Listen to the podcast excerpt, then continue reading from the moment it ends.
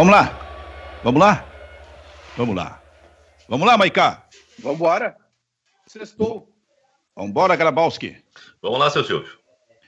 Aqui, ó, só estou dando uma olhadinha aqui. Amanhã, no Campeonato Brasileiro, a gente tem Grêmio Esporte às 7, Inter e Palmeiras às 9. É isso mesmo? Isso. É isso aí. Isso aí. Então a gente está começando nesse embalo bairrista FC para dizer que nós somos do tempo, o Kleber Grabowski. Quem é mais velho do programa, né? Não é necessariamente o Maicai nem o Nando, mas quem é mais velho não via jogo sábado às nove da noite. Via futebol.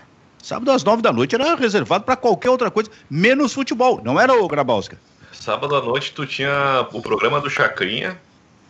Aí tinha. O que, que tinha na Globo? Tinha um filme que eu não. Como é que era? Super Cine. Tinha um Super Cine. Aí depois veio. Depois veio aquele Zorra. uh, Zorra Total, acho que alguma Total. coisa. Alguma coisa. O programa do Chacrinha sábado à noite era onde? Bandeirantes.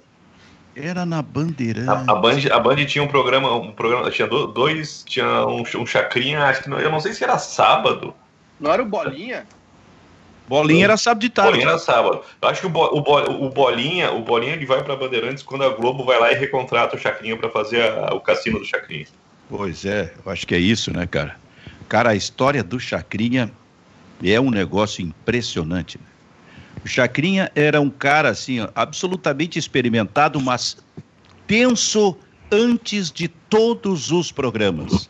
Todos os programas eram uma tensão absoluta do Chacrinha. Ele suava. Isso se não tinha que ir num banheiro. Uma coisa assim antes de começar o programa. O que que é, né? a- vida, a história de grandes nomes, por exemplo, do jornalismo, de- do entretenimento no Brasil. Mas era assim, né? Era assim. Eu, Aliás, eu, aliás, tem eu. dois, tem dois, dois grandes filmes do ano passado, que é um virou até minissérie na Globo, né? Aliás, os dois viraram minissérie na Globo, né? O do Chacrinha e o do e o da, e o da Hebe, né? Os bastidores de dois grandes comunicadores, né? É que nem eu, todo dia antes desse programa eu tô- dou uma passadinha no trono. Não adianta. Nervoso. fica, fica atenção. O Alexandre em vocês. Mota era assim, Benfica, no, no balanço geral também. Ele ficava ali e tal, tal, mas era cinco minutos antes de começar, ele saía correndo. Puf, ia pro trono. Todos os dias. Isso é, isso é impressionante, né, cara? Agora eu vou dizer uma coisa pra vocês, assim, eu fazer, e aí é papo mais nosso, né? Nem sei se quem tá. A gente tá ah, primeiro esquentando a audiência, é, mas não sei se ele tem tanto interesse assim. Mas a gente que faz Não, jornalismo. esse assunto, esse assunto desperta muita, muita. Atenção. Mas a gente que faz. É que às vezes, assim, ó, isso é um programa. Isso, eu acho que o, o- mais fascinante da internet é isso, que a gente não tá, sabe, dentro daquelas regras todas, sabe, que o jornalismo tradicional impõe. Mas eh, eu acho que todos os nossos jornalistas, a gente tem que ter um pouquinho, hein, ô Nando Gross, de tensão antes de qualquer programa, né? Ah, não. Porque o, o momento em que isso desaparecer, ah, pode te aposentar, cara, e vai pra outra. É, eu acho que é, essa, essa ansiedade, assim, é bom pra tudo, pra qualquer tipo de trabalho, pra jogo de futebol, né? Se o Grêmio tivesse um pouquinho disso aí no jogo lá de Santos, não tomava gol com 11 segundos, né? Eu Só toma gol agora. com 11 segundos, né? Só toma gol com 11 segundos, o time tá desligado. Um time que acha que pode, aos dois minutos, entrar no jogo. Pra tomar gol 11 segundos, né? Tem tempo ainda, aos 10 segundos, ao- aos 15 a gente entra, não. Tomou aos 11. Não dá. Né? Então, é, o Paulo Paixão tinha essa tese, Benfica. Lembra que ele falava que ele gostava de time jogando, porque ele gostava de tensão, ele gostava de cor esticada, era a expressão que ele usava. É uma teoria, é uma tese. Mas eu acho que o cara que, que perde essa coisa de aquele friozinho na barriga, aquela ansiedade na hora de fazer alguma coisa, né? Seja o seu trabalho de microfone, seja entrar num jogo de futebol, é porque perdeu o encanto. Perdeu o encanto. Consequentemente, vai perder parte também do talento ao executar isso. Pois é. Era o que eu ia dizer, Silvio. Era o que É? eu ia dizer. Se entra tenso, se entra nervoso, não toma gol com 11 segundos. Entra tranquilo demais, perde. É, É. aquele esse, esse episódio do Grêmio aí, ali vai ser lembrado durante muito tempo, hein, cara? Muito tempo. né? É porque são duas eliminações, Benfica. Se tu pegar Flamengo e Santos, o Grêmio tomou nove gols nos dois últimos jogos da, da, da decisão e fez um gol de pênalti. Como disse o como disse nosso amigo César Cidade Dias, eu acho, num vídeo que circulou, ele foi 9 a 2 em dois jogos, em duas decisões. Não, Mas, mas, mas qual Mas é o eu segundo gol? dizer 9x2 em quê? Não, eu não o San- foi o Santos, deixa eu ver. Não, foi 4x1 e 5x0. Quatro- então 9 a 1. Ah, claro, eu, tô, eu, tô, eu, tô, a um. eu esqueci do gol de Santos, Kleber. Eu esqueci, o quadrilho foi, foi pesado, eu esqueci que tinha tido um É. gol ali. É verdade. E eu, eu falei 9 a 2, foi 9 a 1. Quem estava dizendo aí, o Maicá? Não, nada, passou, foi, um, foi uma piadinha. Ah, piadinha rápida, que era primeiro, segurou para não dizer bobagem. Não, mas, mas esse é o problema, porque passa a impressão, Benfica, de que o Renato monta o time do Grêmio e não olha o adversário na hora de decidir. Porque não é possível, cara. Tu tem que ver o adversário. Uh, eu não falo, uh, eu não estou dizendo que tu tem que escalar o teu time de acordo com o adversário, mas a estratégia de jogo tu tem que ser do adversário. Cada adversário tem, é, uma, uma, tem as suas fragilidades específicas, as suas virtudes. Então, o que, que tu vai fazer contra o Santos, contra o Flamengo? Onde é que os caras são melhor? Onde é que eu tenho que trabalhar mais para anular? Onde é que eles são frágeis? Onde é que eu posso né, é, me aproveitar dessas fragilidades? O Grêmio não faz isso. Parece que o Renato escalou o Grêmio, fosse para jogar contra quem fosse. Não deu a mínima para o adversário. Porque o, o, jogo contra o Santos, é, o, o, o Renato parece que não viu o Santos jogar. Parece que ele estava esperando Sim. que o Santos fosse. Aquela reação do Santos, Benfica, eu esperava do Grêmio. Isso, porque o Grêmio isso. apitou o árbitro, o Grêmio estava desclassificado. Tu está colocando um novo elemento nessa, nesse debate aí, que é daqui a pouco a autossuficiência do Renato. Ele desconheceu o adversário nos dois jogos. E para o segundo teve o exemplo do primeiro. E não adiantou. Né? Não adiantou, não tomou providência. Onde é que eu posso. Eu fui surpreendido lá. Onde é que eu posso surpreender aqui? O Santos eh, vai repetir de alguma forma algumas coisas, tipo uma marcação forte, eh, trabalhar com rapidez pelos lados, especialmente com o Marinho. Onde é que eu posso neutralizar? Onde é que eu posso surpreender? Passou isso pela cabeça do Renato, eu acho, cara. Não, isso é autossuficiência, não, né? Não passou. Não, não, não, não passou. E o, e o Cuca ideia... perdeu o Pituca, especialmente ali, então ele fez uma, uma, uma, pequena mudança, mas a ideia é aquela de, de, de, marcação alta adiantada, isso é um cara que vê o time do Grêmio jogar. Ele percebeu, o Grêmio se atrapalha se tem uma marcação assim, né? Não é o atacante lá da combate no zagueiro, é o time inteiro adiantar, que foi o que fez o Santos. O Grêmio se atrapalha contra time que faz isso. E aí quis mostrar uma certa tranquilidade, porque uh, o Jean-Pierre ele erra o primeiro passe, não sei, mas a bola volta para ele. E ele dá um passo para trás, aí o David Braz escorrega, parecia que tava todo mundo noutra. E o Santos a mil. Parece que o Santos tu pegou a velocidade da fita, quando tinha fita, acelerou e o Grêmio tu retardou. Né? É, é, e, e, o Grêmio estava perdendo com 0 a 0 Com 0 a 0 o Grêmio estava fora. Né? Acho que o, eu tô com um pouco de, de receio do que eu tô vendo falar é sobre o jogo de amanhã. Que o Grêmio vai poupar todo mundo, inclusive Jean-Pierre. Tá? Eu acho que até pode poupar, tudo bem. Agora, o Jean-Pierre, o que a gente viu é que ele não estava pronto no jogo contra o Santos. Ele não estava pronto. Então é o seguinte: se o cara não tá legal fisicamente, ritmo de jogo, testa agora testa nesse jogo. Não vai arriscar sem saber como ele tá de novo na quarta-feira. Bota ele para jogar agora. Dá ritmo, vê se o Jean tem realmente condições.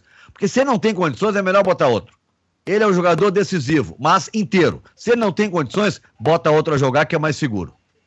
Pensa assim, Kleber? É, tem, tem umas coisas aí que me preocupam nessa, nessa rotina de derrotas do Grêmio, né? O, o Grêmio parece que descobriu um modelo de jogo e, e, e, esse modelo de jogo parece que é intocável, né? A gente até tava falando, o Maiká tava falando no sábado e até tava brincando com ele na, na terça, né? Da, da, da, história do 4-1, 4-1. No fim, a gente não, não viu nenhuma variação de Grêmio, né? Foi o mesmo Grêmio de sempre, um Grêmio que que, que não teve plano, plano B nem plano C, né, Silvio? Porque com 11 segundos tu leva o 1 a 0 tu já tem que ter um plano B em ação. E o Grêmio continuou jogando da, da mesma maneira o tempo todo, né? E, e, e o gol que fez lá no final, que não adiantou de coisa nenhuma, né?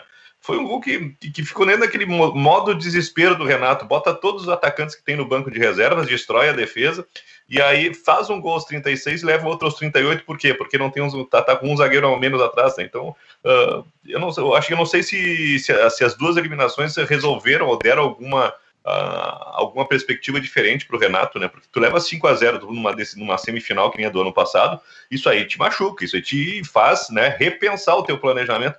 E bastou o Grêmio adquirir uh, uma, um certo padrão de qualidade, né, que o Renato chegou a dizer, nós voltamos a jogar o melhor futebol do Brasil, né, para o Renato re, uh, recolocar tudo que achava sem, sem ter uma transformação. Né? Eu não sei, a transformação do, do Grêmio, a evolução do Grêmio passa pela qualidade do Jean-Pierre. E quando o Jean-Pierre apresenta um futebol tão baixo como a gente viu uh, na quarta-feira, e eu acho que até abalado emocionalmente pela, pela falha nos dois primeiros gols, né? O, o Grêmio se, se desmancha e volta a ser um time muito comum. Né? Cara, comum demais o que o Grêmio fez no jogo. E depois da, da, da falha do Jean-Pierre, o Grêmio falhou. Teve um outro lance que foi bizonho, Maiká, dentro da área, né? Que era gol do Santos. Tava... A falha lamentável ali. Com dois minutos. Eram dois apenas? Dois minutos. Foi depois do 1x0, né? O Matheus é. Henrique sai, sai, O Grêmio bate tiro de meta com o Matheus Henrique dentro da área e tá tudo fechado. E ele vai driblar e perde a bola e o Grêmio quase, quase toma o segundo gol. Isso mostrou, isso demonstrou claramente, Silvio, que o Grêmio foi com a mesma orientação de sempre pro jogo, né? De jogar do mesmo jeito de sempre. E aí o Renato contou com, com o sobrenatural de Almeida. Ele achou que o Santos fosse mudar o jeito de jogar porque, porque ele quis, né? Que o Santos fosse, não fosse marcar alto, que o Santos não fosse é, pressionar a saída de bola do Grêmio. Se aqui na Arena o Santos fez isso, imagina em casa, né? É, o, o, a preparação do Grêmio para esse jogo foi tipo a, a reunião do Pazuello esses dias aí para o plano de vacinação. É um, é, os caras querem conter um vírus sem vacina. É a mesma coisa o Grêmio. O Grêmio, o Grêmio foi, foi vencer um adversário sem antídoto, sem ideia. É a mesma coisa. Foi jogado do mesmo jeito. Sabe aqui que o Ferreira entrou? Só para deixar claro, é, é, que, que, o Renato errou de novo. Ninguém entendeu por que, que o Ferreira não começou jogando. Parece uma coisinha simples, Benfica. Mas o que, que o Cuca faz no segundo tempo? Né? Ele faz uma. Ele se defende numa linha de cinco atrás, faz 5, 4, 1, né? Faz uma linha de cinco atrás barrando os lados do Grêmio. O Grêmio só conseguia entrar na individualidade, só quem fazia isso era o, era o Ferreira. Tanto que o Ferreira cavou uns 10 escanteios, não sei o quê, tentando até que cavou um pênalti. Mas tinha dois em cima dele, ele ia para cima dos caras, e aí, surpreendentemente, não era ele o, o para jogar lá contra o Santos. Pô, mas tava na cara que o Grêmio ia precisar de um cara desses aí, para no mano a mano, no um contra um, levar vantagem. Tem o PP, mas o PP é o cara muito da velocidade do contra-ataque. Esse com, com, a bola dominada, com dois na frente, tendo que ir para cima, o Ferreira era o único que estava fazendo isso no jogo de Porto Alegre. Aí foi mais um erro do Renato. Foi mais um erro. Mas agora, para mim, maior do que escalação, do que esse sistema tático, né? Para mim é a questão da estratégia, a leitura do adversário. Não perceber, não, não tentar entrar na cabeça do Cuca para ver o que, que o cara tá pensando, como é que ele vai fazer, como é que eu tenho que responder. Né? O Renato parece que não entendeu que era ele que tinha que ganhar o jogo. Ele precisava da vitória o 0 a 0 dava o título, ou melhor, dava a classificação ao Santos. E aí o, o, o Grêmio entra meio que com cara de administrando. Aquela jogada que o Matheus faz depois do gol que o Grêmio toma, dentro da área, é meio que para dar o um recado aqui, ó, nós não estamos nervosos, viu? Estamos tranquilos. Né? Foi uma coisa meio para dar uma esnobada, assim, sabe? Uma coisa. Eu achei presunçoso aquela saída de bola do Grêmio. Toca um passe, aí toca de novo. Meu amigo, deu errado, errou o passe, joga a bola para frente, sai todo mundo correndo. Né? velocidade, velocidade. Eu, eu depois, eu vi o Santos jogando, e aí tu vê o Grêmio. Depois deu São Paulo e Atlético Mineiro. Pô, são dois times voando, voando. O Atlético tomou três, mas eu digo assim, ó, em busca da bola, em correria, em querer o jogo. Cara, o time do Grêmio contra o Santos, parece que ficou olhando. Era um jogando e o outro olhando e aplaudindo. O Grêmio olhou o Santos jogar. E eu acho que esse é o maior erro. É, é, a questão da estratégia. É tu não fazer a leitura do teu adversário. E aí toma quatro no ano, toma cinco no outro ano. Né? Deixa eu, deixa eu aproveitar esse gancho do Nando para falar duas coisas aqui. Na semana passada eu estava acompanhando lá para o pessoal da, da ESPN o, o, jogo aqui em Porto Alegre, né? E as informações que eu estava buscando com o pessoal lá de São Paulo é que o Cuca, na segunda e na terça, ele primeiro ele teve que administrar uma crise muito grande, que era do Lucas Veríssimo, né? E que jogou uma barbaridade. Os dois zagueiros jogaram muito aqui em Porto Alegre, né? Anularam o Grêmio. E o Lucas Veríssimo foi, foi uma peça importante no, na, na, segurança da defesa do Santos, né? Uh, e, e, o pessoal lá de São Paulo estava passando a informação que o Cuca fez vários, te, vários testes, né? Com a ideia de tornar um Santos mais agressivo para o jogo de Porto Alegre, que era a maneira que ele teria de neutralizar o toque de bola e a, a, e a cadência de jogo do Grêmio. E a gente viu isso, né? O Santos marcando em cima, né? A mudança, não, ele tirou o Alisson, botou três, três uh, volantes mais de mobilidade, né? Que davam segurança e trabalhavam nas duas intermediárias. Ele chegou ao ponto também de, de pensar num reposicionamento do Marinho, jogar com o Marinho por dentro, jogar com o Marinho mais avançado, e no fim ele não mexeu tanto porque ele perdeu o Soteldo de terça para quarta-feira, e mesmo assim a gente vê um Santos muito, muito inteligente na maneira de jogar e um, e um time que, que entendeu o que o Cuca estava querendo. E se tu for pensar, o Cuca ficou, acho que uns 40 dias, pelo menos, em função do Covid, hospitalizado e, e teve recaída. Olha, olha, o entendimento, olha a, a lucidez que o Cuca consegue passar para um grupo de garotos. E os, e os, garotos executam. Não tem máscara, não tem nada, é todo mundo querendo, todo mundo pegando. E eu acho que é isso que faltou para o Grêmio. O Santos entrou mordendo do primeiro minuto aqui em Porto Alegre até o último em Santos.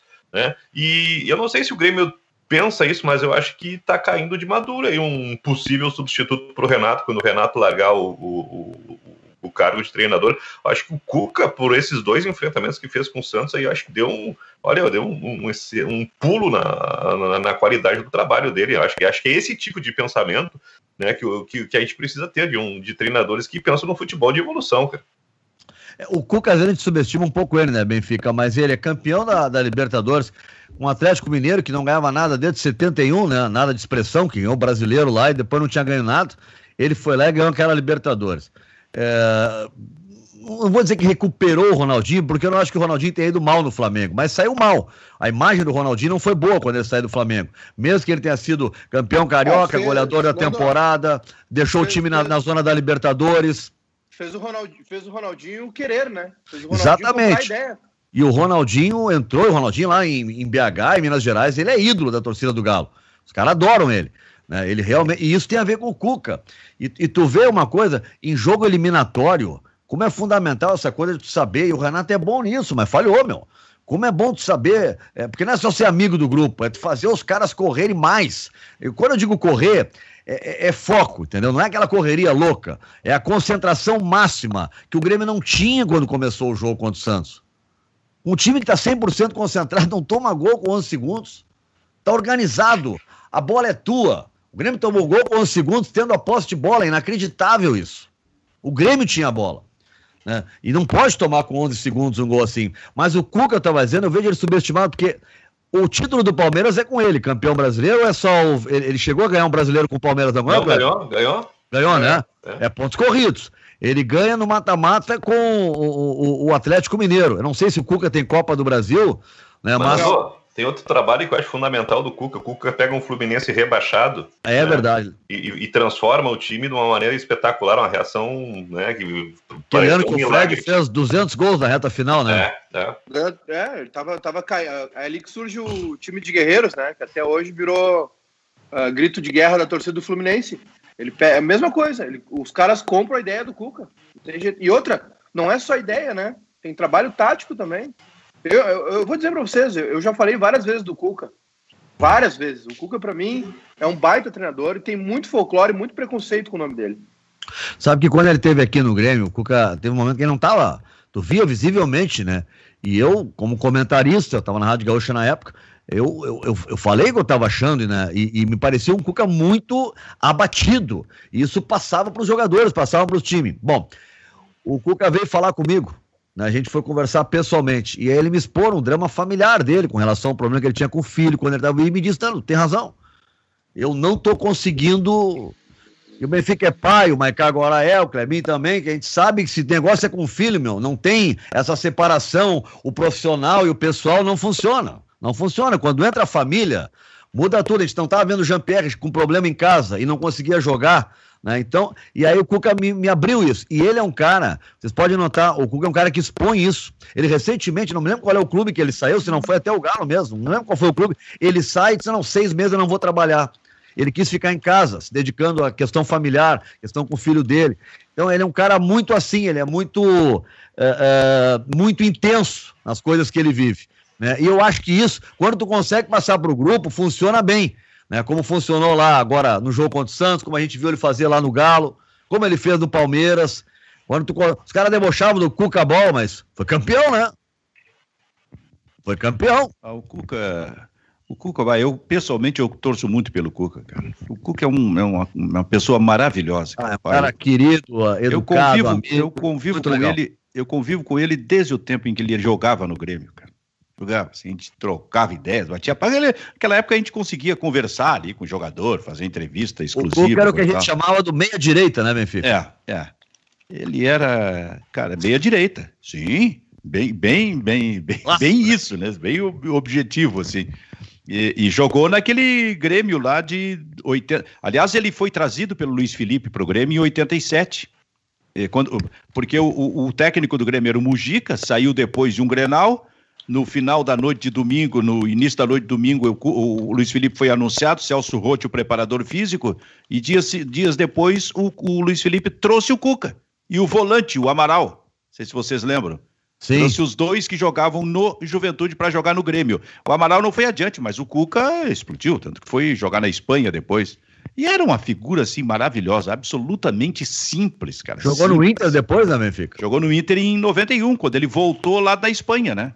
Isso. Quando ele voltou da Espanha, ele voltou para jogar no Internacional. Então eu, eu torço muito por ele. E o Cuca agora deve ter passado um drama extraordinário com esse negócio da Covid aí, cara. O que, que, é isso, cara?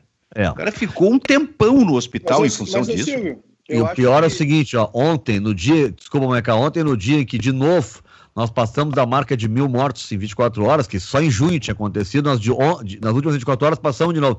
No mesmo dia em, em, em que o, o, o, o presidente da República disse que, uh, que a vacina é para quem quiser e que ele não vai se vacinar. Ele não precisa. Eu já tive, então eu não vou me vacinar. Cara, é, presidente da República, tem coisa que tu não diz, Benfica.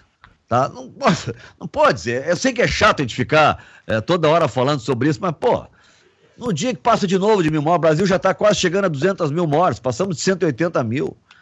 Né? E aí o discurso é esse, todo mundo torcendo pela vacina. No mesmo dia que o presidente que não vai se vacinar, com a economia quebrada, o presidente do Banco Central disse o seguinte: só tem um jeito de recuperar a economia, é com a imunização, com a vacina. Enquanto isso não acontecer, a economia não vai se recuperar. É, a vacina não é só um problema de saúde, é um problema econômico também. A economia só vai voltar ao normal quando a nossa vida voltar ao normal. E parece que tem um cara que está lá em cima, que comanda tudo isso e não entende, meu filho. É difícil, meu amigo. É difícil. É complicado. Nando, eu acho assim, a figura de um presidente da República tem que ser, ele tem que ser um estadista o tempo todo. E especialmente em momentos como esse, momento de tragédia, de crise, crise internacional, a, as suas falas têm que ser para, de alguma forma, transmitir tranquilidade para a população, para o cidadão, sabe? É, tranquilidade e esperança num momento complicado como esse. E aí o presidente segue um caminho exatamente o contrário, é para criar o problema. E aí muita gente que evidentemente gosta, se identifica com o discurso do presidente e acaba dizendo e fazendo a mesma coisa. Tá errado isso aí, cara. Tá errado. Não. Um presidente da República tem que dizer: "Eu faço questão de ser vacinado. Nós estamos tomando todas as... Bom, não vou ensinar o presidente da República, até porque evidentemente que na nossa audiência aqui vai ter muita gente também que não vai concordar com isso que a gente está dizendo aqui. É, mas, cara, é, ah, é, eu vou eu estou esperando a vacina. Quero eu, ser vacinado. Tu e o Brasil inteiro, o mundo inteiro está esperando. Pois é. Tá todo mundo esperando. Ô, Silvio, Até quem diz que ali... não está esperando, está esperando. É verdade. Fala, vai cá. Voltando ali na, na, na, em Grêmio Santos, né? Voltando à vaca fria. Voltando à vaca fria, é, eu acho que ficou claro, Silvio, que a gente, o Grêmio tem. O Renato tem só um estilo de jogo, né?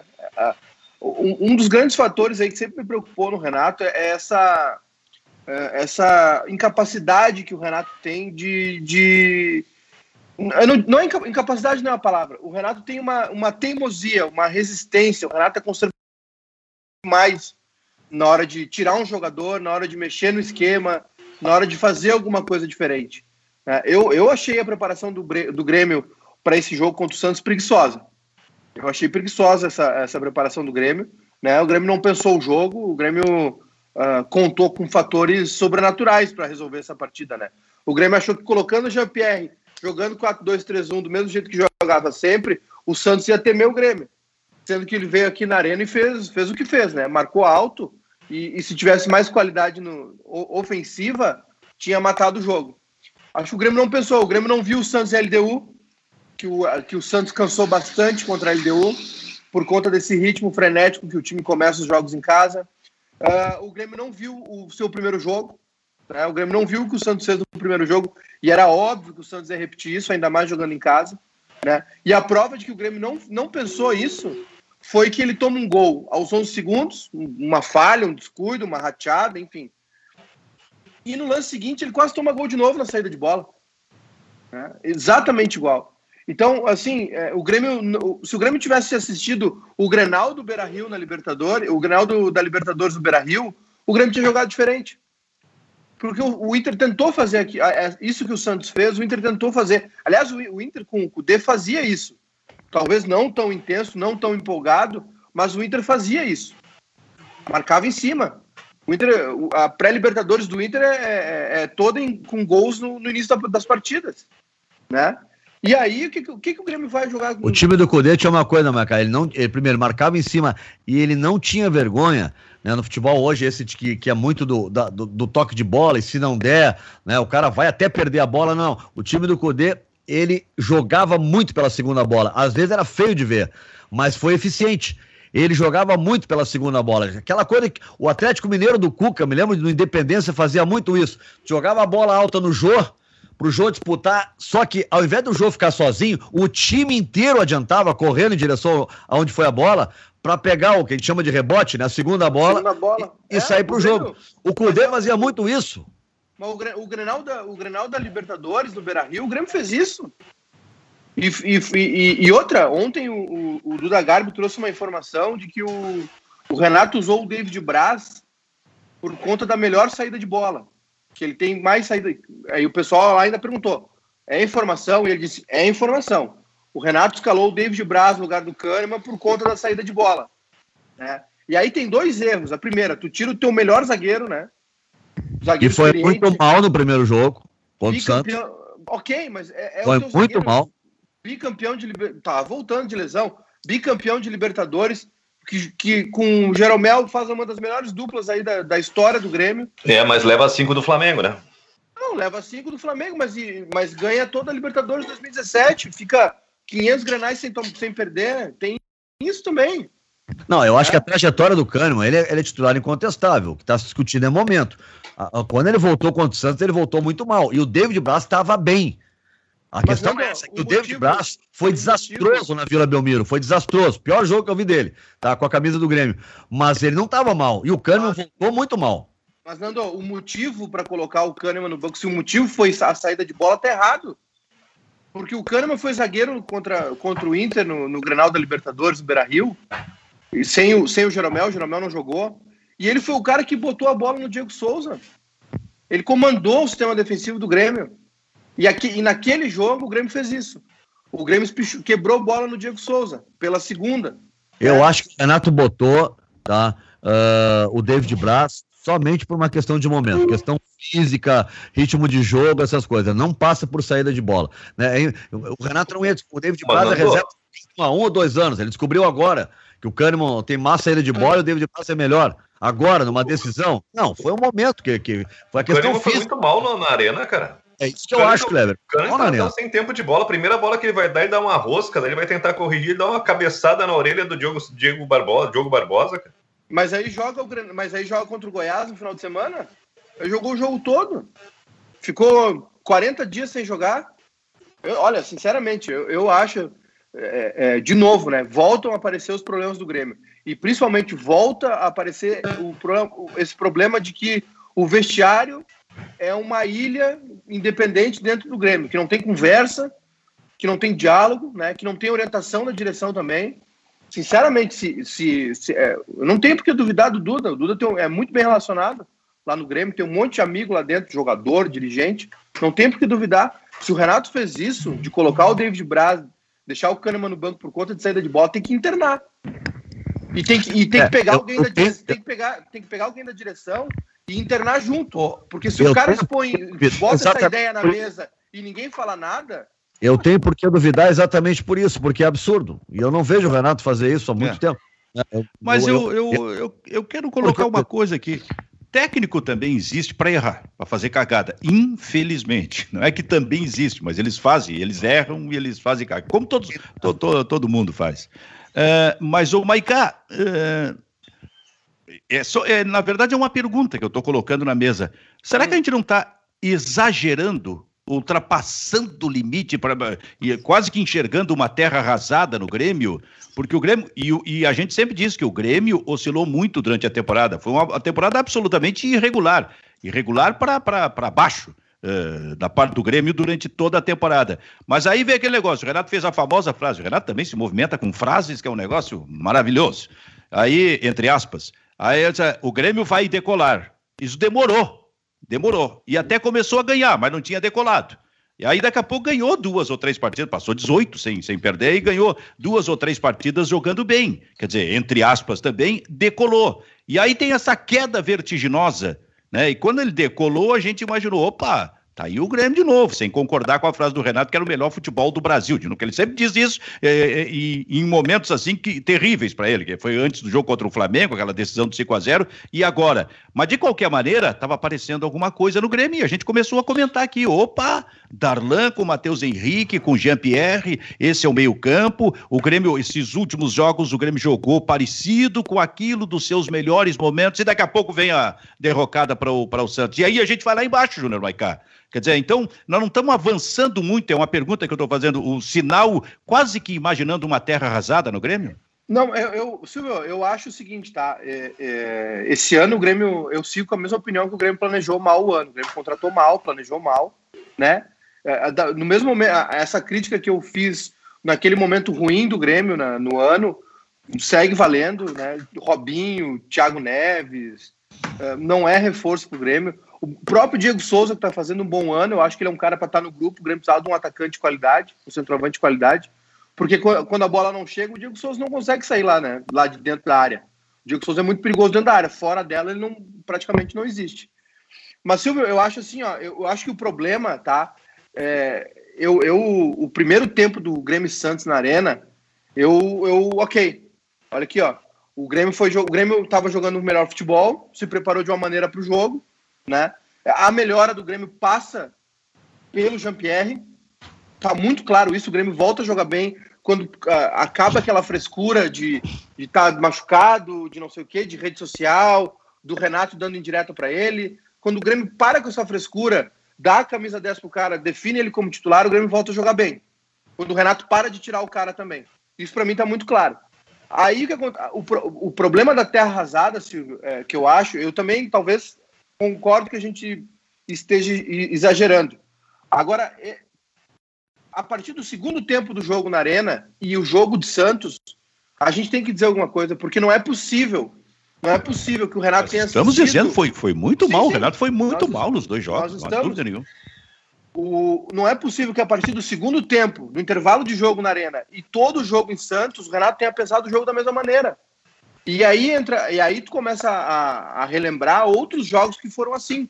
Porque até quando o Grêmio vai ficar preso nesse 4-2-3-1, dependente do Michael, dependente do Jean-Pierre, ou dependente do PP ou do Everton, do Cebolinha, né? Se tu for ver, tá, tá, sempre assim. É claro que todo time tem o seu grande jogador, e é óbvio que tu vai preservar, vai, vai vai, vai priorizar jogar com esses caras. Não, mas tu acha que mudar o sistema tático muda o Grêmio? Pra mim, o que faltou no Grêmio foi estratégia, modelo de jogo, não, não, não falei ideia de marca. Não. Porque se vai pro 4-1-4-1, 4-2-3-1, o Cuca fez 4-3-3 no primeiro jogo, 4-2-3-1 no segundo jogo. Mas, né? mas, mas, mas, mas, a postura foi a mesma. Marcação alta, pressão, velocidade. É isso que tá, A gente tá dizendo a mesma coisa.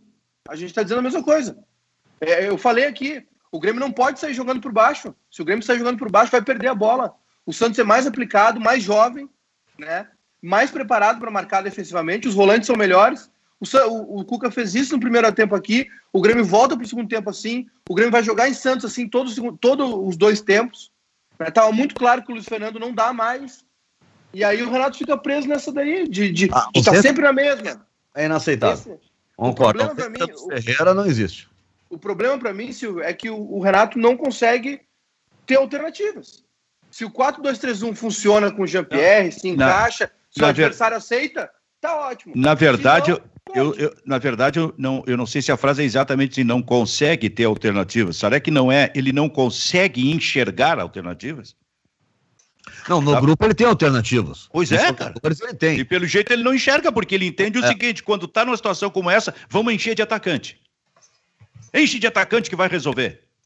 Isso tá velho, ô Kleber. Mas, isso envelheceu no futebol, esse negócio mas, de enche de atacante, bota dois centroavantes não, altos que tá resolvido. Ele enche, enche de atacante e, e, desmonta os outros setores. Ele não tem, que, não tem equilíbrio no meio e deixa a defesa vulnerável. A gente não tinha um volante para puxar de zagueiro, cara. Imagina botar o Matheus de zagueiro. Mas se tivesse enchido de atacantes no segundo tempo na arena, no começo do segundo tempo, ou ainda no primeiro tempo lá na Vila Belmiro, tava ótimo enche de atacante, não marca o Santos em cima, ótimo, faz alguma coisa. Agora aceitar. O jogo da Arena, Maicá. O jogo da Arena. Aceitar passivamente num 4-2-3-1 eterno, caminhando com a bola naquele ritmo lento enquanto o Santos te atropela. O jogo Sei. da Arena, quando o Cuca fechou a linha de 5 o Grêmio não conseguia passar, era só bola na área. E eu não entendi por que, que ele não botou o Turim junto com o Diego Souza. Benfica chega um momento que nada tá dando certo, tudo que planejou não funciona, meu, plano B, né? Bota a bola mais próxima do gol. É tipo aquela falta faltando um minuto, né? Que em geral tu toca pro lado e sai jogando, a falta é longe. Nando, tu bota... Nando, tá, não, tá, tá, tá certo. Só que eu acho o seguinte, ó, encher de atacante é desmontar em algum, um, em algum setor. Tu pode encher de atacante sem perder o equilíbrio. Tem que encontrar uma maneira. São duas questões que É, tem que encontrar. isso Uma é a substituição, enche de atacante. O segundo é, mesmo com muito atacante, deixar um time equilibrado. Benfica vai lembrar é, quando o Tele Santana botou o Oberdan e fez várias vezes. E num Grenal ele ganhou um Grenal, assim, o Oberdan de centroavante, quando estava dando tudo errado, faltava cinco minutos, o Grêmio não conseguia entrar nas defesas. Ele pegava os melhores que eram cabeceadores, o Oberdan nem era tão alto, mas tinha uma presença de área impressionante, né? Aí, É. aí, aí ele fez o contrário. aqui, né? A chegada dele aqui, né? Que o Escurinho era o grande fera, ele dizia assim, ó, não cabeceia mais na minha área, o Escurinho. É. É, aquelas, mas ele, ele, ele foi, inverteu, né, Benfica? Pega o zagueirão e bota na área. É. Até o, o, o, o Cudê fez isso com o Moledo algumas vezes, não funcionou nenhuma delas, mas ele tentou. O Oberdan eu lembro que funcionou. Lá naquele tempo, no caso, né? Mas realmente eu lembrei dessa frase do anúncio do Oberdan, chega no dia seguinte. Aliás, o, o anúncio do Oberdan foi, é incrível, porque foi. E eu ouvi, o, o Paulo Santana deu num, num, num, num- Se não me engano, era domingo, de Natal, num dia 25, cara. Natal, dia 25 à tarde, o Santana dá, a- anuncia a contratação do Oberdan pelo Grêmio. Aí chegou no dia seguinte e a frase dele no aeroporto foi mortal, né? A partir de agora, o Escurinho, que entrava para fazer gol sempre de cabeça contra o Grêmio, a partir de agora, o Escurinho não cabeceia mais na nossa área. Naquela época, a- a- o torcedor. É verdade, campeão, torcedor- acabou É com a série, a série de oito anos do Inter, né? Foi, Não, deu certo. naquela- e, e isso mexia com o torcedor, né? Ah, é. Mas essa história do escurinho também era lenda, né, Benfica? Valeu, Guilherme.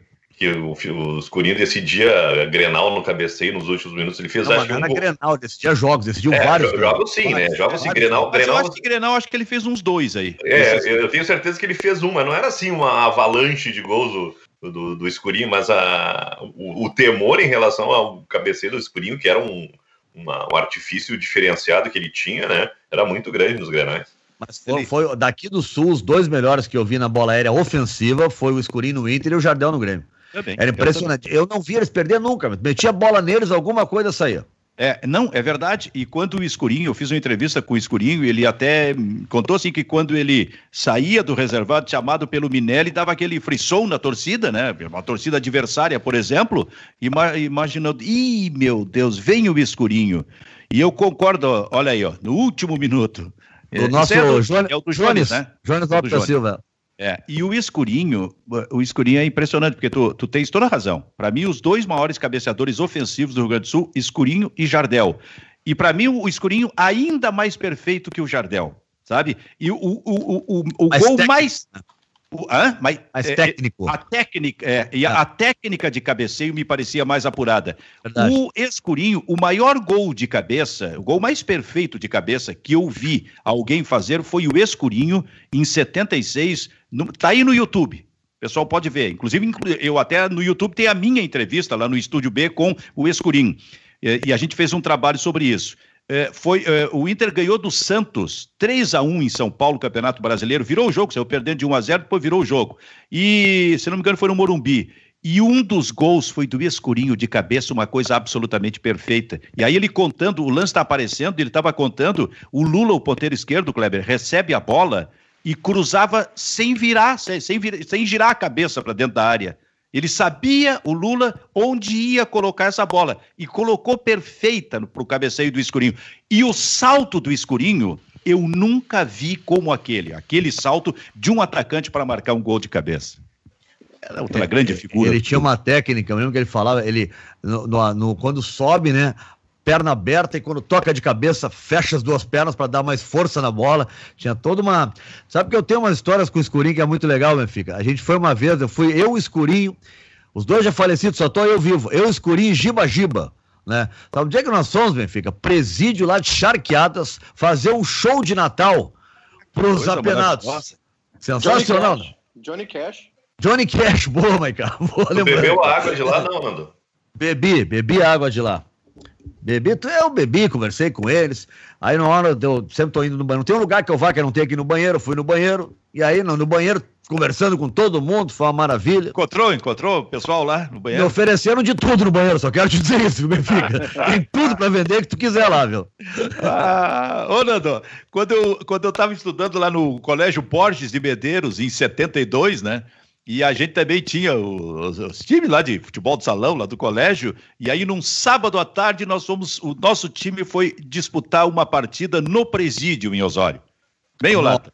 Assistida Nossa. por todo mundo a partida. A partida até não foi com presos. Eu não me lembro quem era o adversário. Ou será que não foi? Mas assistida, assim, por todo mundo. Os presos todos ali e era a gente do presídio jogando. Os jogos do Pablo Escobar, né? Literalmente o Benfica fez um gol e foi pra galera, né? que, que quer, Maicá? Era solteiro contra casado. É, eu acho que é. é o jogo que o juiz sai no camburão mesmo, né? Cara, mas são, são experiências que a gente não esquece da vida, né, cara? Não vou, tem eu vou, eu vou lançar um spotlight, eu vou botar um grupo de investigação lá em Osório. É, bota, bota para saber se tu jogou tudo isso aí mesmo, tá nos aplicando. Não, eu jogava todo muito, dia, jogava muito. Todo dia um golaço, todo dia não sei o quê. Ô, vai cá. Tô, tô, achando estranho. Fala, Silvio. Vai cá, quando eu trabalhava na Rádio Osório, 15 anos de idade, né? Operador de som, saía da rádio à meia-noite, né? E era no inverno danado, um frio e um vento, que nada se compara a 40, 50 anos atrás ao vento de Osório. E eu tinha 15 anos. E eu saía da rádio para ir para casa, a pé, evidentemente. E o primeiro estágio que me metia medo é o seguinte: eu passava em frente ao cemitério. Cemitério municipal, no centro da cidade, tudo aberto e eu tô passando ali e olho assim pro cemitério todas as noites. Eu passava a, rapidinho, rapidinho pelo cemitério, cara, mas é correndo assim, né? É tudo mas rapidinho. Lá... Hã? É tudo rapidinho, é tudo rapidinho. Mas lá mais adiante, daqui a pouco, eu digo, bah, me livrei do, do cemitério, não, não preciso ter mais medo. Não. Aí vinha uma funerária. E tinha um. Uhum. E, o, e o cara sempre, eu acho que era de sacanagem, deixava um caixão fora. fora, assim, da, da, da, da loja. Dela. Eu digo, meu Deus, eu tenho que vencer isso. Aliás, até não aconteceu comigo, mas tinha um sacano em Osório lá que deu um determinado momento, deu um susto, porque aí o cara, fica, esse, esse caixão aberto, fora da, da, da, loja, na funerária, e o cara entrou para dentro do caixão. E aí o sujeito passava ali à meia-noite e ele surgia de dentro daquele caixão. Metia um cagaço em todo mundo, cara. E era um, e, porra, e um vento. Eu nunca vi nada parecido com o vento de Osório. Então pode não, fazer a tua investigação vento, lá. Vento de Osório é impressionante, não, não é por nada que os caras botaram os cataventos lá, não. Hein? Se tu falar com o Cebinho, o Cebinho vai te contar. O Sim, que, Cebinho. Que, que era não. o vento de Osório. Não, e quem jogava futebol com vento sabe muito bem, né? Jogar contra, jogar a favor, dar um chutão contra o vento no praiano era uma, uma indiada, chutava e a bola voltava. Tem que jogar com bola no chão quando bola tá contra o vento. Isso o professor de educação física já tem que jogar com a bola no chão, tocando, de preferência passes curtos, esse tipo de coisa, porque lá em Osório não dava. Se tu dava um chute com um pouquinho mais de força, a bola voltava com o vento. Mas olha, são histórias maravilhosas que cada um de nós viveu. Vocês ficam aí. Eu falo dessa, mas é evidente que o Kleber deve ter muita história como zagueirão que rebentava centroavante adversário. Eu tava vendo aqui, tava vendo aqui os gols desse jogo do Inter e Santos 76, né? O Santos sai na, Santos sai na frente. E, e, eu não consegui ver o movimento que o Nando descreveu do, do escurinho no cabeceio, mas a, é, é, a, jogada do Lula no primeiro gol é justamente isso. A bola tá na, na bandeirinha de escanteio, ele corre atrás, recupera uma bola que tá saindo e ele bate de cabeça baixa, bota, né? Acho que na, entre a marca do pênalti e a risca da pequena área. E o escurinho faz 1 a 0 Segundo gol, o goleiro. Salto, e o salto do escurinho, Cleber? Né, pois é, mas eu não consigo, né? Não tem, não tem o detalhe da, da impulsão, mas né, o cabeceio é, é, é certeiro, né? O segundo gol, o goleiro do Santos dá um balão Uh, o jogador do Inter na zaga domina, toca para o escurinho, escurinho com a categoria, domina a bola no peito, ela cai mortinha no chão, ele toca para a lateral, e acho que é o Cláudio. Cláudio da intermediária, bota uma bola na área, Dario nas costas da zaga, 2 a 1 um, né? E o terceiro gol, uh, o, Inter, o Inter evolui pela direita, o escurinho entra na, pequena, na, na, na, grande área, de cabeça erguida, e só dá um, um tapa no canto para fazer 3 a 1 Nos três gols, a participação do escurinho. Nos três, nos três quem, gols. É, quem é que fez o segundo gol? Dario. Ah, foi o Dario? É, é verdade, é verdade. Cara, eu vou dizer uma coisa para vocês. Nunca, eu, não, eu não lembro de alguém ter perguntado pro Escurinho, porque essa história foi sempre contada, né? A história do grande jogo do Inter em 75 no Maracanã contra o Fluminense. Fluminense. Se classificou para a decisão com 2 a 0 Aliás, nesse gol, Viu, Júnior Maicá? Nesse jogo, uhum, o sim. primeiro, se fala muito no gol do Carpejani, que ele dá o toque no Silveira e entra a área dentro. E pouco se fala no gol do Lula e o toque que o Falcão dá pro Lula. É. O toque que o Falcão. Sabe que esses tempos aí eu falei aqui que parece, parecia que o Jean-Pierre tinha feito um gol de, com nojo, né? Lembra? Aí na Libertadores, se eu não me engano, contra o Guarani. Guarani contra o Guarani. O toque do Falcão foi com nojo para o Lula fazer o gol nessa vitória aí sobre o Fluminense. Pois nesse jogo aí, se falou muito sobre o seguinte: na noite anterior, lá no, no, na concentração, o Minelli decidiu, até ouvindo alguns jogadores, tirar o escurinho do time e colocar o Caçapava. Foi aí Isso. que o Caçapava virou titular do meio-campo. Foi nesse jogo com Falcão e Carpejano. Muito bem, saiu o Escurinho, que era o titular. Não sei se alguém perguntou para o Escurinho qual foi a reação do Escurinho, que vinha jogando sempre ao receber a informação de que era reserva, seria reserva naquele jogo. O Escurinho deve ter ficado puto da cara, puto da cara. Só que o Escurinho era um alto astral permanente, né, Nando? Sim, é. Sempre sorrindo, né? Daqui a pouco. Sempre, sempre sorrindo. É. Mas a, as pessoas às vezes esquecem isso, né? O time de 75 era Falcão, Carpejano e Escurinho. O Escurinho sai e entra o Caçapava na semifinal contra o Fluminense. Né? Mas o meio-campo era Falcão, Carpejano e Escurinho. Era o time titular do Inter lá em 75. Mas daí a, a, a história era marcar o Rivelino, viu, Benfica? É, o Caçapava exato. entrou para marcar o Rivelino. Ô, Silvio. Fala, Maicá. Aqui, tô lendo os comentários da galera aqui, durante, a gente não leu nenhum ainda, né, durante o programa. Uh, o pessoal citando aquele episódio do Cuca, né, lá, em, lá na Suíça, Uh, inclusive, uma rejeição aqui das, das, torcidas. A gente viu o que aconteceu no caso Robinho, né? Claro, o Robinho foi é, é diferente. É, é Robinho foi condenado já em segunda instância lá na Itália. O Cuca tem aquela tem aquela né, investigação que aconteceu toda, é mais obscura porque não, não se teve tanta informação, foi numa outra era. Mas é, a gente tem que fazer menção aqui também, né? Claro, claro. Mas eu acho que ele não chegou a ser condenado, né? Ele não foi condenado, mas foi condenado. A, a, acusação pairava, né? Claro. E, e, e, aí tem recados aqui de torcedores, inclusive não citando que talvez as torcidas nossas aqui, né, que são bem engajadas, tanto do Grêmio quanto do Inter, não não aceitassem o Cuca por aqui. Sim, mas esqueceram também. então com a última passagem do Cuca, foi, já tinha acontecido isso. Ah, mas era outro tempo, né, Nando? Agora a gente está numa, numa outra época, né? Cara, eu acho que. Não sei, naquela época foi bem ruim que aconteceu com o Cuca lá em, em Berna. Foi, foi, foi, foi uma situação bem. Não, não foi uma situação mas, fácil. Mas Era outra época, mas não houve. Mas, não, mas não, eles foram. Para alguns ali encerrou a carreira, né? Sim, não, não, eu digo outra época quando ele passou por aqui. 2004, né? Sim. 3, 4. Acho que termos, hoje teria uma. Teria em termos uma... de, de engajamento social, de manifestações, é, de isso, cobranças, isso, esse tipo isso. de coisa, como a gente está vendo agora muito em função do racismo, do machismo. Aliás, denunciado ontem por uma deputada federal, né? Aliás, deputado estadual em São Paulo contra um deputado. É. Não, sei, não, sei, se vocês chegaram a ver a imagem. Eu vi, eu vi. Eu, eu, é uma cena bem, bem, bem grosseira, assim, né? O cara, ele, ele chega por trás e bota a mão assim, ó, para dar um abraço, mas pega bem o seio. Né? É uma coisa assim, é, é, constrangedora. A deputada do PSOL, Isa Pena. Isa, né? Pena. Isa Pena. E o deputado é o Fernando Cury, né? É deputado lá de São Paulo. Ele é do partido do Fernando Freire, do Roberto Freire, é o Cidadania, né? Cidadania. Cidadania. E ela é do Isso. PSOL. Ela é do PSOL. Ela fez boletim de ocorrência.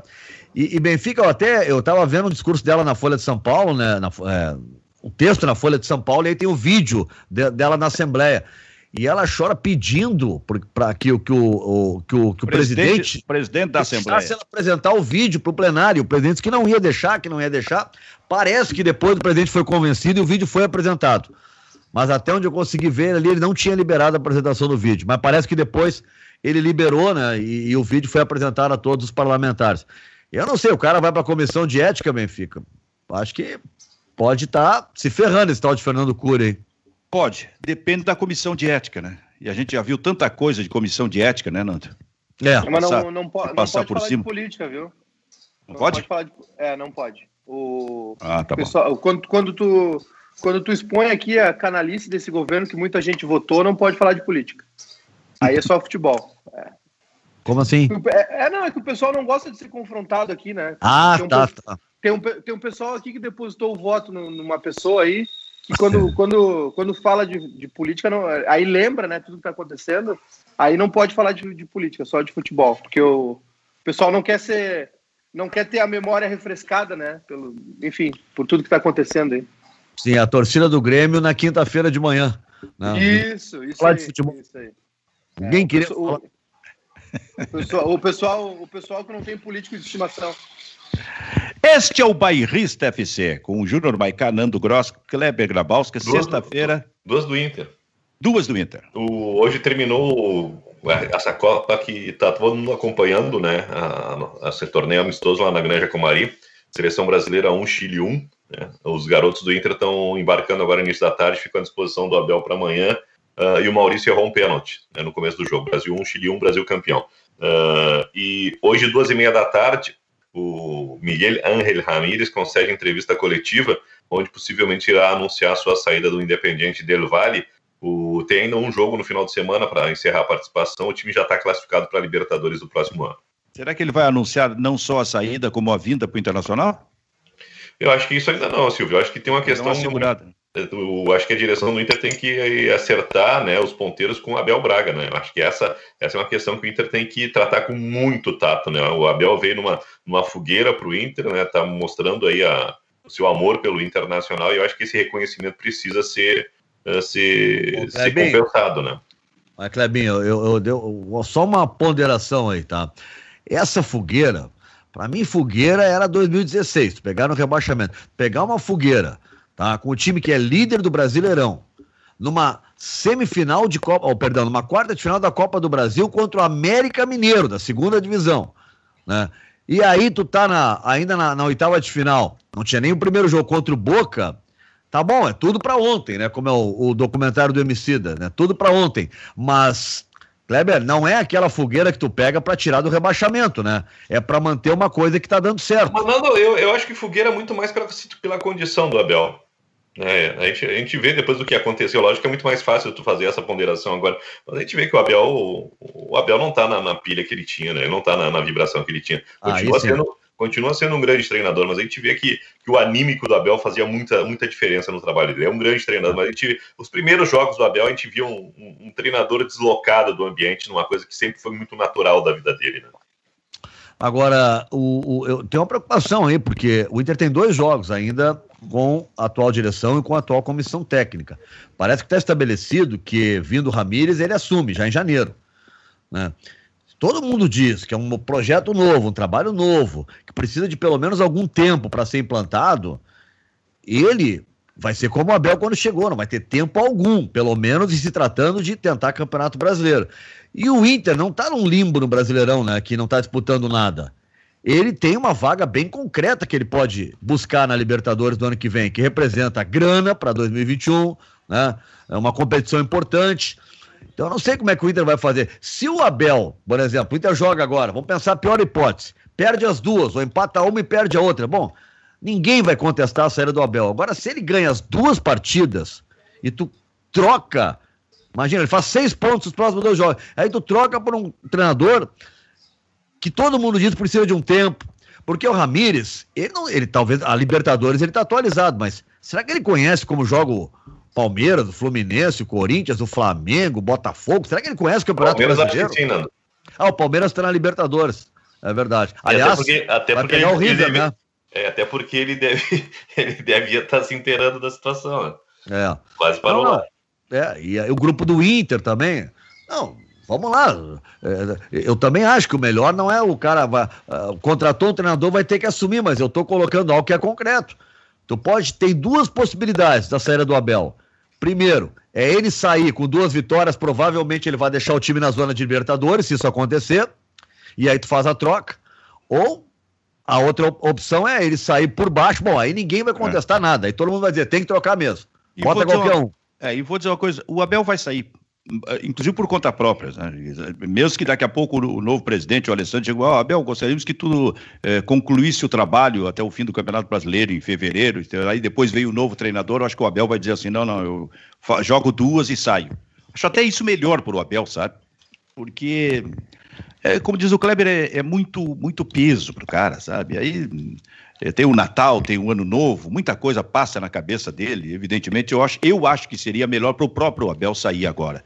Mas. O Abel, Nando, tá falando do Cuca, mas o Abel tem isso também, fica. O Abel tem um drama familiar violentíssimo. Né? É que, que, tu não vence nunca, né, Nato? É, o Abel perdeu um filho de uma forma estúpida, é. né? Então é, é algo realmente terrível, né? Esse drama aí tu não supera nunca. Mas sabe que ontem o seu Júnior Maicá, uh, Luiz Fernando Eu? Moretti Gross, uhum. ele pegou o baldaço, né? Porque o baldaço, evidentemente, que estava provocando o Júnior Maicá, e o Maicá disse assim: fica quieto porque tu tá de férias. Querendo dizer não, assim. Disse, querendo dizer assim. eu não disse é... quieto. Ah, tá. Eu tu falei, tá de férias. Eu falei, o senhor tá muito saidinho para quem tá de férias até março. Per perfeito. Férias até março. Isso que é. O que, que ele tá lembrando? Que o Inter já tá fora há algum tempo da Libertadores e tá fora da Copa do Brasil. Aí eu lembrei o Júnior Maical o seguinte: em primeiro lugar, o Grêmio com esse futebol que jogou contra o Vasco, ele cai fora também da Copa do Brasil contra o São Paulo. Ele cai fora. Ele vai ter que jogar mais para poder superar o time do São Paulo. E segundo, se cair do São Paulo, daqui a pouco o Grêmio pode estar disputando com o Inter uma vaga direta via Campeonato Brasileiro para a Libertadores do ano que vem. Quer dizer, as férias que ele, que ele imputou aí pro, pro, pro Baldaço seriam interrompidas. O Baldaço ia voltar com tudo para debater isso aí com esse senhor Júnior Antônio Maicá.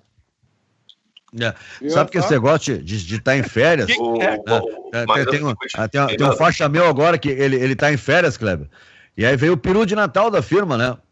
Ele teve que pegar na calçada, porque não podia entrar, que é dar rolo com RH se ele entrasse na empresa. Então foi na calçada e um faixa foi lá e entregou para ele na calçada. Eu nunca tinha visto disso. Não pode passar o crachá que vai registrar. Não pode passar o crachá que é dar rolo. Aí ele foi na calçada receber. Ô, Maica, o que, que é? Quer? Quem quer? Eu te provoquei aí. O que foi? É, não veio, não veio, não veio, acusou o golpe. Acusou o golpe. Eu quero, eu quero saber se, se o Grêmio continuar nessa levada aí de, de ficar só pelo brasileiro, se o, a, o próximo programa do bairrista vai ser lá em Bé, onde está o Baldaço, ou vai ser no Laranjal, onde está o, o Maicá? Os dois praianos. Não, tu tá com medo, rapaz, de, de, inter, de interromper as férias do Baldaço? Ah, existe uma chance, existe uma chance. Existe uma chance dos dois terminarem brigando pelo G4 e no dia 24 de janeiro a gente ter um tirateima. É, mas eu acho que as férias do Baldaço não deveriam interferir, Maicá, porque é, é, também umas férias para nós, né? As férias do Baldaço. Então eu acho que não, não deveria interferir. Pelo, pelo bem comum, deixa ele lá. Lembrou um negócio interessante: 24 de janeiro, 24 de janeiro tem Grenal, né? Tem. E, e o Grêmio de janeiro, o Dória está anunciando que começa a vacina, Benfica. Essa é, é uma data que eu não esqueço. Tinha aniversário de São Paulo, né? Ah, é verdade. Não sei bem no dia, né? Ô, Maicá, uh, o Grêmio joga tri, dia 30, uh, antivéspera do Natal, né? Contra o São Paulo, e depois, Sim. um dia depois do ano. Como é? Não, e aí antivéspera do ano novo? Uh, é Olha aqui, ó. Não, não, parei. Dia 30 é antivéspera do ano, ano novo. novo. Isso Quarta é, agora é, é, então, é antivéspera de Natal. O Grêmio joga na antivéspera do Natal e na antivéspera do Ano Novo, é isso, contra São Paulo? Isso, 23 Sempre quarta-feira. Natal e o Ano Novo caem na quinta, quer dizer, 24 quinta e 31 quinta. Né? Então o Grêmio é. vai jogar. É isso, né? Então o Grêmio aí. joga na quarta-feira. O Grêmio joga na quarta. Agora, a minha preocupação com o São Paulo, eu vou te ser bem franco, tá? O momento do Grêmio não é bom. Eu acho que essa derrota aí tira muito da confiança. Eu acho que abala o Grêmio, tá? Uh, mas eu tô não é nem preocupado, mas quando a gente está falando de Renato, fica, não fica, renova, não renova, fora Renato, fica Renato.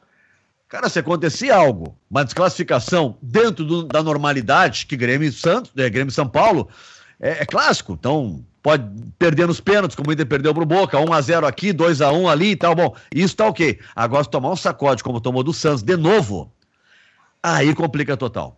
Aí cai a casa. Se tu tomar alguma coisa parecida com Flamengo e Santos, aí cai a casa. A resposta do Renato no mata-mata tem que ser agora contra o São Paulo. Ou ele responde agora, meu. o bom do futebol é isso, que tu toma um pau no domingo pode responder na quarta. Tá? Ou o Renato responde agora, porque daí depois é Brasileirão e busca por vaga. Não tem mais título no, na, na, no horizonte do Grêmio. Então, os jogos contra o São Paulo, para mim, são decisivos. Não só a questão de se classificar ou não, Benfica, mas como. A forma, se o Grêmio se desclassificar de uma forma é, vexatória, vamos dizer, como foi contra o Santos e ano passado contra o Flamengo, eu acho que o Renato não vai ter ambiente para ficar. Muito bem. A gente está indo para o encerramento do programa. É sexta-feira. Alguma sugestão aí, não? Amanhã temos dois jogos, né? Amanhã temos a primeira partida da final da Copa Ibsen Pinheiro. Uh, Santa Cruz e São José, em Santa Cruz, nos Plátanos. Aí depois vem o Inter, eh, vem o Grêmio Esporte, às 19 horas, né? Esse Grêmio Capenga aí, reserva de novo. Agora o Renato voltou ao, ao modo Renatão, né? Tem todas as desculpas possíveis para poupar. Vai esvaziar todos os jogos, né? Como sempre fez no primeiro turno. E às 21 horas, Palmeiras, Inter e Palmeiras no Beira-Rio. É um jogaço, né? Inter e Palmeiras Cara, vai ser um grande jogo. a dupla Grenal volta a jogar domingo ainda é, em 2020 ou só ano que vem? Só ano que vem, né? Não Boa joga, eu pergunta. não lembro mais de jogo domingo, a dupla Não, Grenal. eu, acho, eu acho que o Grêmio o Grêmio, por exemplo, jogando quarta, duas quartas contra o São Paulo, possivelmente vai jogar no domingo aí no Campeonato Brasileiro, né? É. Não, não, não, não sei, não seria sábado, né? Seria, não. Não, mas às vezes joga quarta e sábado, e aí quinta e domingo. Pois é. É, essa, essa- essa loucura toda aí. Ó, sá- sábado, ah, semana que vem, Grê- Grêmio e Atlético Goianiense é no domingo, Nando. É? É, mas é oito e meia da noite. Não, ainda vai ter domingo às 10h30, Cleber. Os caras vão fazer é isso aí. Pós-Natal, Grêmio e Atlético Goianiense, domingo É. de noite? Mas cara, ainda vai Meu ter jogo Deus. de meia-noite. Eles vão alegar, não, é Nando, cobertura e- Ásia. e- e espera o Cuiabá subir para a Série A. Por quê, Cleber? Que que Lá, vai- Cuiabá tem fuso horário. Hoje tem um jogo do Cuiabá, 10 e meia da noite. É verdade, é verdade. Agora, o calor que é em Cuiabá, o melhor é jogar às 10h30 da noite também. É bom é jogar dentro da geladeira. Se, se puder marcar o jogo para uma e meia da manhã, fica bom também. O Fernandão, nosso querido, o Fernandão mesmo me contou, foi pra Dubai que ele foi jogar, né? Que eh, ele disse que os treinos eram só de noite, começava tipo 7, 8 da noite, porque era impossível treinar de dia, tamanha intensidade do calor. Então ele só treinava à noite. por isso que eu não vou para Dubai. Faz Ah, bem, meu filho. Cheguei a muito bem. pensar em morar lá, mas não vou. Os calorão eu não vou aguentar. Curizada, vamos embora então? Vambora. Tem ar-condicionado na rua, eles vão ter que botar lá de algum jeito. Vai ter, os, está- estádios, os estádios terão, né? No, na- no nível do gramado, para os jogadores. Ah, É. pra Copa, tu diz, né? A, a, a, Jo- a Joap já está assinando contrato com a FIFA. Isso, é. E, e a Copa vai ser final do ano, né? Vai ser outubro, novembro, por aí. Novembro. Que é a força do dinheiro, né? É. Nunca isso aconteceu em nenhuma Copa do Mundo. Nunca, na história. Foi sempre junho. Muda todos os calendários. Então tá, gurizada. Bom fim de semana para vocês, bom trabalho aí. Um Um abraço. abraço, meu filho. Tchau, tchau. O Bairrista FC fica por aqui.